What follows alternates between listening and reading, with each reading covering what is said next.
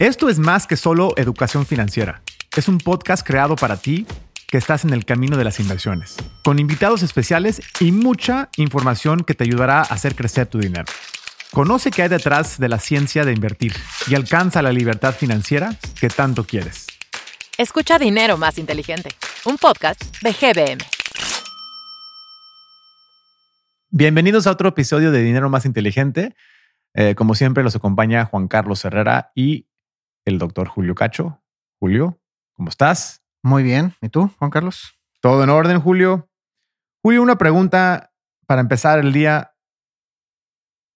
hablando de los dividendos de una empresa y hablando del crecimiento que puedes obtener sobre el valor de una empresa invirtiendo en ella. Pues esas son las únicas dos formas, ¿no? De, de poder ganar dinero. O sea, si yo invierto en una empresa, ¿qué es lo que yo debería esperar como inversionista? Digamos, cuando un inversionista compra una acción de una empresa pública, la forma en la que va a recibir el inversionista, pues las ganancias de esta empresa es eh, prácticamente de dos, de dos sopas. Una es por la apreciación del valor de la acción y la otra es por los dividendos que pague esa acción. Esas son las dos formas en las que un inversionista este, pues recibe compensación por comprar una acción. ¿y es mejor invertir en empresas que pagan un dividendo o no? A ver, la evidencia empírica nos dice que da lo mismo. O sea, si una empresa paga dividendo o no paga dividendo, eh, es prácticamente lo mismo, ¿no? O sea, en promedio, si, ves las empresas que pagan dividendos contra las empresas que no pagan dividendo, es lo mismo. Y este es un, prácticamente este viene, viene porque realmente cuando una empresa paga un dividendo, pues el dinero sale de la empresa. Entonces lo que está ocurriendo es que el valor que recibes del dividendo tiene que ser igualito a la cantidad de dinero que está cayendo el valor del precio de la acción, ¿no? Porque la empresa ahora pues ya vale menos porque pagó un dividendo. Entonces, eh, digámoslo así, es, es, neutral eh, el efecto cuando paga un, dividendo. ¿no? Ahora vamos a usar un ejemplo ahí. Empresa de, ah, vamos a poner Apple. Apple cotiza en bolsa y imaginémonos que tiene un precio de 100 dólares la acción y paga un dividendo de un dólar. Ok, eso significa que ahora, si paga un dólar, ¿de dónde sale el dólar? Pues del, del cash que tiene la empresa, ¿no? Entonces, supongamos que, la, supongamos que solo existía o solo existe una acción que vale 100 dólares. Una acción que vale 100 dólares. Eso significa, supongamos que Apple no tiene deuda. Entonces, el valor de la empresa es 100 dólares también, ¿no? Antes de pagar el dividendo. 100 y 100 es el valor de la empresa, 100 es el valor de la acción. Si la empresa paga un dólar al accionista, pues va a salir un dólar, digamos, del efectivo que tiene la empresa y se lo va a pagar al accionista. Entonces, ahora la empresa solo tiene, pues ya, después de pagar ese dólar, pues 99 dólares, ¿no? Ya no 100, 99. Entonces, ¿cuál es el valor de la acción después de que paga este dólar al accionista? Pues también 99. Entonces el accionista está indiferente porque recibió un dólar y ahora su acción vale 99. O sea, sigue igual a 100, pero la empresa ya vale menos. Y las empresas deciden pagar un dividendo porque no ven mejor uso para su dinero eh, reinvirtiéndolo, ¿no? Eh, Exactamente. Es, es, eh, en teoría, eso es, eso es, eso es lo, que, lo que está ocurriendo, ¿no? De que una empresa decide justo eso, pagar el dividendo cuando no encuentra oportunidades dentro de la misma empresa. Entonces es mejor para el inversionista que busque o que invierte en un portafolio más diversificado. Entonces, un inversionista que está, está construyendo un portafolio de inversión y lo que está buscando es inversiones que le paguen una renta y ven que hay varias acciones que pagan dividendos altos eso es una buena idea, o sea, eso es una buena forma por si, por si la inversionista está buscando solamente una renta, no, igual y no para vivir ni nada, nada más le gusta que le estén depositando un cheque en su cuenta. A ver, supongamos que tenemos dos empresas idénticas, producen lo mismo, tienen el mismo valor, etcétera. Pero una empresa decide pagar un dividendo y la otra empresa no paga dividendo. Entonces, si, si yo soy, digamos, inversionista de las dos empresas, eh, pues de una empresa voy a recibir un dividendo, digamos, de un dólar, como en el ejemplo anterior.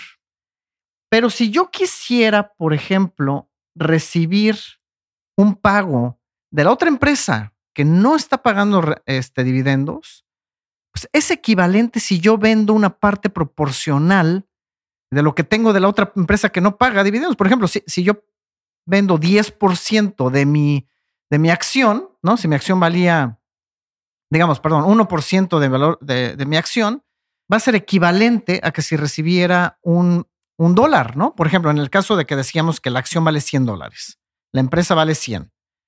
La empresa paga un dividendo de un dólar. Una de las empresas paga el dividendo de un dólar. Pues bueno, yo ya recibo un dólar.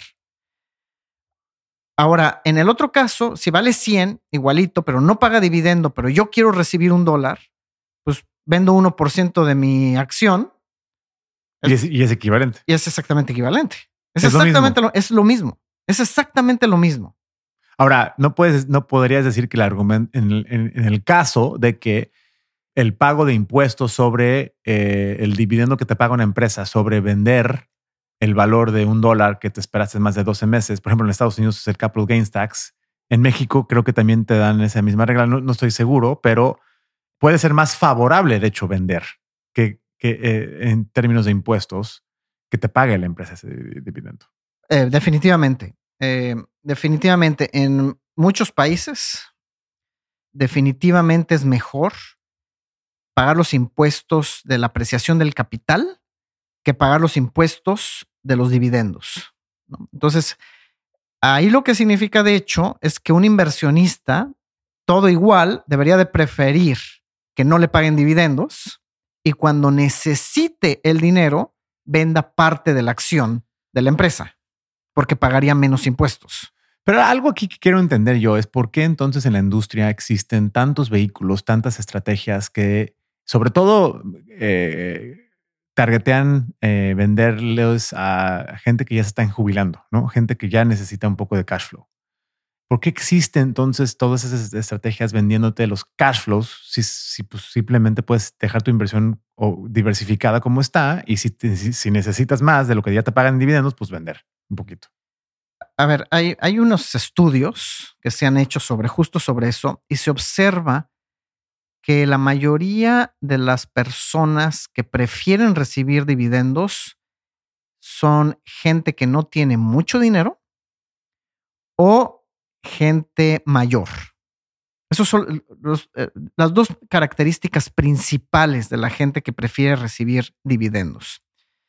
La explicación racional de esto es que probablemente tanto la gente mayor como la gente que no tiene tanto dinero pues no tiene una tasa muy grande de impuesto al ingreso. Entonces, por lo tanto, recibir dividendos, pues no tienen que pagar tantos impuestos. Entonces, es un poco indiferente a impuestos sobre el capital, sobre la apreciación del capital o impuestos sobre los dividendos. Esa es una explicación de un estudio que se hizo aquí en Estados Unidos, ¿no? hay una explicación un poco que digamos de, de, behavioral, ¿no? Que, como, como, está de moda un poco, de que pues eh, la gente grande pues está acostumbrada o estuvo acostumbrada a invertir con, pues, con rentas, ¿no? O sea, lo que invertían era en bienes raíces, ¿no? La mayoría de la gente hace muchos años, cuando invertían, pues lo que conocían era bienes raíces. Y estaban acostumbrados que comprabas un edificio o departamentos o casas y las ponías a la renta y recibías un rendimiento. También estaban acostumbrados a que los bancos pagaban intereses, ¿no? Por la deuda, porque esa es la forma en la que paga la deuda a través de estas rentas o estos cupones. Entonces, pues hay un sesgo para la gente mayor que está acostumbrada que esa es la forma de recibir el ingreso, ¿no? ¿Es una buena estrategia entonces eso para alguien? sea, es una buena estrategia si necesitas rentas, buscar una, una estrategia que pague muchas rentas o simplemente no es necesario, sino puedes hacer una combinación de no tratar de, encontrar instrumentos que paguen rentas altas. Igual estás tomando mucho riesgo de eso y estar consciente de que también puedes lograr lo mismo vía vendiendo un poco de, de tu portafolio. A ver, indudablemente, como hemos hablado, lo ideal es diversificar. Entonces diversificas, porque va a haber empresas que pagan dividendos, sí o sí, o sea, tú no tienes control de eso, y empresas que no pagan dividendos, ¿no? Entonces tampoco tienes control de eso. Entonces, lo ideal es que pues, tienes que invertir en todas las, digamos, en todas las empresas, pero no formar portafolios solo con base a que si pagan o no pagan dividendos. Eso no. ¿Por qué? Porque justo lo que acabas de decir, si tú necesitas una renta anual, es equivalente que recibas un dividendo a que vendas un poco del portafolio. Es exactamente lo mismo. Pero si ese portafolio está en una pérdida, eh, la gente no, le gusta realizar pérdidas. Pero lo mismo ocurre eh, si te pagan un dividendo. O sea, ah, no lo ves tú directamente, pero pues la, empresa lo que está haciendo es sacando cash de, su, de la empresa para pagarte el dividendo. O sea, si la empresa, vale, si la empresa vale 100 y bajó a 80, y aún te paga el dividendo de un dólar, pues para 79. Exactamente. Y si tú, necesitabas ese dólar anyway, pues vendes 1% y same thing. Exactamente. Exactamente.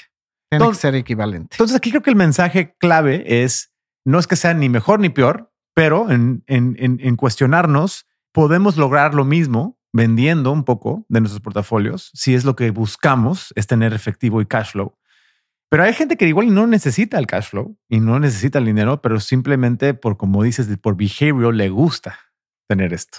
Eso ahí sí nada más es pues, tratar de, sobre, de darse cuenta de que eso, es un mito, no necesitas tener ese cash flow. Exactamente. Y aparte, pues lo que sabemos por la evidencia empírica es que no vas a recibir en conjunto la apreciación y el pago de dividendo no va a ser mayor si la empresa paga dividendos o si no paga dividendos. O sea, no hay evidencia empírica de que, porque veo muchos gente que forma portafolios con, con empresas que pagan dividendos altos, ¿no? Y prefieren ese tipo de, ese tipo de portafolios que otros. Pero empíricamente no significa que le va a ir mejor ese, a ese portafolio que a, que a uno formado por empresas que no pagan dividendos. Ahora, ¿cómo le, dirías a la gente buscando, porque lo que sí está de moda también es, portafolios de inversión que invierten en, empresas que han aumentado su pago de dividendo últimamente? Lo mismo, o sea, si tú lo estás haciendo porque crees que le va a ir mejor a la empresa, no hay evidencia empírica de eso. Si hubieras tenido suerte de haber invertido en una empresa que después anunció que iba a incrementar su dividendo, pues ahí te hubiera ido mejor, porque cuando las empresas empiezan a anunciar que van a pagar dividendos porque les ha ido bien en los últimos, en los últimos meses. Entonces, eh, generalmente, ya cuando haya, cuando, cuando es el anuncio, pues ya los rendimientos, ya los rendimientos ya no siguen, siguen creciendo, ya no incorporan este, la sorpresa positiva de que anunciaron que iban a pagar un dividendo, ¿no? Entonces, yo no tomaría decisiones con base a qué dividendo paga una empresa. Es, definitivamente eso no. Y yo diría también no tratar de caer en la trampa de, en inglés se dice chasing yield, ¿no? O chasing, chasing coupon yield en dividendos. Es decir, eh, mucha gente quiere invertir en empresas que pagan dividendos altos, pues precisamente pues porque pagan dividendos altos. Dicen, mira, esta empresa está maravillosa porque me paga un dividendo del 7, 8%. Y no creo que se dan cuenta de que es equivalente a que si ellos invirtieran en una empresa que no paga un dividendo y vendan el 7, 8% cada año. Exactamente. O sea, porque igual, es una empresa que paga el 7% al año eh, de dividendo, pues eso significa que su precio deberías de esperar que decrece 7% también, ¿no? Digamos, si asumimos que no está teniendo mejores ingresos, ¿no? La empresa, o sea, que no está vendiendo más o este tipo de cosas, justo lo que paga sale, sale de algún lado, ¿no? O sea, lo que paga de dividendo, pues sale del cash que tiene la empresa, ¿no? Entonces, es un, y no solamente eso, igual y, igual, igual y esa empresa está pagando mucho dividendo porque quiere atraer gente comprando su empresa, porque de otra forma, pues no lo hace, ¿o no? Sí, pues, hay, clientelismo en esto, pero este... Pero pues como te digo. O sea, lo que no quiero que pase es que la gente invierta en acciones que pagan dividendos altos esperando que esto, o sea, de nuevo, riesgo rendimiento, ¿no? O sea, no trates de buscar empresas que paguen dividendos altos simplemente porque pagan dividendos altos. Eh, es- eso es indudable. O sea, la verdad es irrelevante eh, si pagan dividendos o no, ¿no? Y aparte, como inversionista, pues es equivalente a que recibas dividendo o a que vendas parte de tus acciones. Es Sí. exactamente lo mismo. Oye, Juli, ¿y los buybacks? Ah, los buybacks es una forma de cómo las empresas regresan dinero a los inversionistas. Es, es igual, y- es- es- o sea, pagar dividendos es porque justo lo que tú dijiste, que las empresas, como no tienen dónde invertir eh, el dinero o no tienen buenas expectativas de, de inversión, pues devuelven el dinero a, sus inversiones. No significa que le está yendo mal a la empresa, simplemente pues, pues que dicen que necesitan, o sea, ya no tienen suficientes oportunidades. Entonces necesitan regresar el dinero a los accionistas. Buybacks es lo mismo. Cuando ya las empresas tienen mucho cash y, quieren, y no, no tienen uso para ese cash, se lo devuelven a los inversionistas. Y la forma de hacer eso pues, es comprarle a los accionistas sus acciones. Eh, La ventaja de esto es que, pues, eh, un dividendo, cuando lo, cuando eh, te lo emiten, ¿no? Cuando le pagan a la gente, pues se la pagan a todos los accionistas, ¿no? Quien tiene una acción recibe su dividendo. Un buyback, la ventaja es que solo la gente que quiere vender su acción la vende. Y los que no quieren venderla o no quieren recibir dividendo, pues no la venden. De esta forma, pues pagan menos impuestos también la gente, ¿no? Porque pues no tiene que vender. Si yo no quiero vender mi acción y me forzan a recibir un dividendo, me están forzando a pagar impuestos. En cambio, si hacen un buyback la empresa, pues yo puedo decidir si quiero venderla o no. Y es un mecanismo equivalente.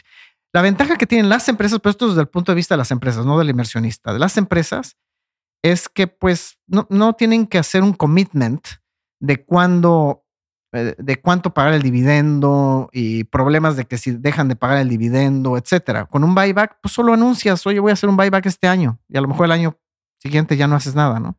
¿Y cómo hacen el buyback? ¿Se lo eh, directamente negocian con gente que quiere vender o? Pues lo hacen de, de dos formas. Puede ser en directo, puede ser en bloque. Juntan a ciertos in- inversionistas y directamente les, les ofrecen un pago por, por sus acciones, ¿no? Ellos están quitando ya Ellos quitan acciones, acciones del del mercado. Y por eso es. también sube el precio. No es que suba porque se está creando dinero, no, no hay creación de dinero. Simplemente puede ser porque la base monetaria, o sea, porque hay menos acciones y el mismo a lo mejor este rendimiento, ¿no? Lo mismo se puede decir cuando pagan un dividendo que baja el precio o no. Ah, Ah, sí, cuando baja el, cuando, cuando. Si pagan un dividendo, baja el precio de la acción. Ah, sí, exactamente. Y si paga y hacen un buyback, a veces sube el precio de la acción, pero no es en términos absolutos, como dices.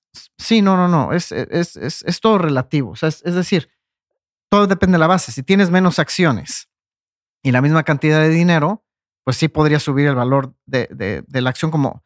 Pero, pero no es que.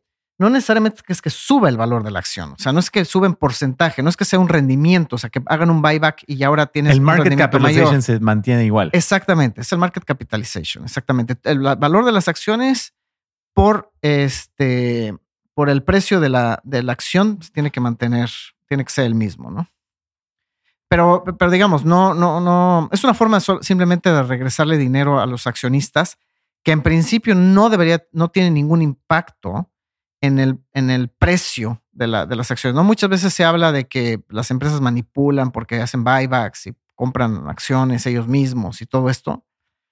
Este, y, y sí puede haber, digamos, ciertos saltos en el precio de las acciones, por, pero es por la liquidez más que nada, no porque se esté creando dinero. O sea, luego, luego la gente empezaría, empieza este, a hacer shorting, ¿no? De la, de la acción si empieza a subir. Shorting, o sea, irse corto, ¿no? Se van Pedir cortos, prestado y vender antes de comprar. Así es. Pues muy bien, Julio. Pues este lo vamos a cortar ahí, yo creo. No hay mucho más que, que hablar. Creo que resumimos muy bien el tema de los dividendos y estos famosos payouts o, o, o- o cuándo decidir entrarle o no a, a estas empresas.